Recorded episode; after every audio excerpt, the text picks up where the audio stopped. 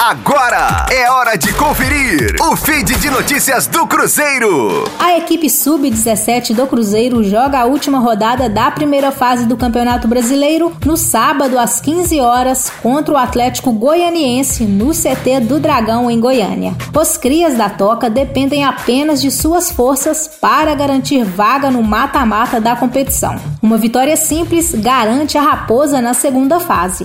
Com 14 pontos, o Cruzeiro ocupa a quarta colocação na tabela de classificação.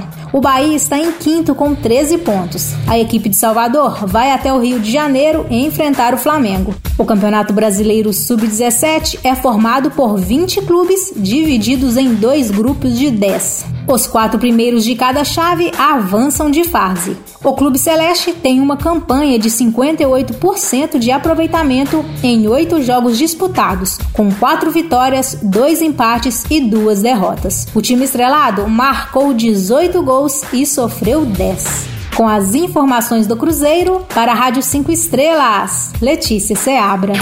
Fique aí! Daqui a pouco tem mais notícias do Cruzeiro. Aqui, Rádio 5 Estrelas.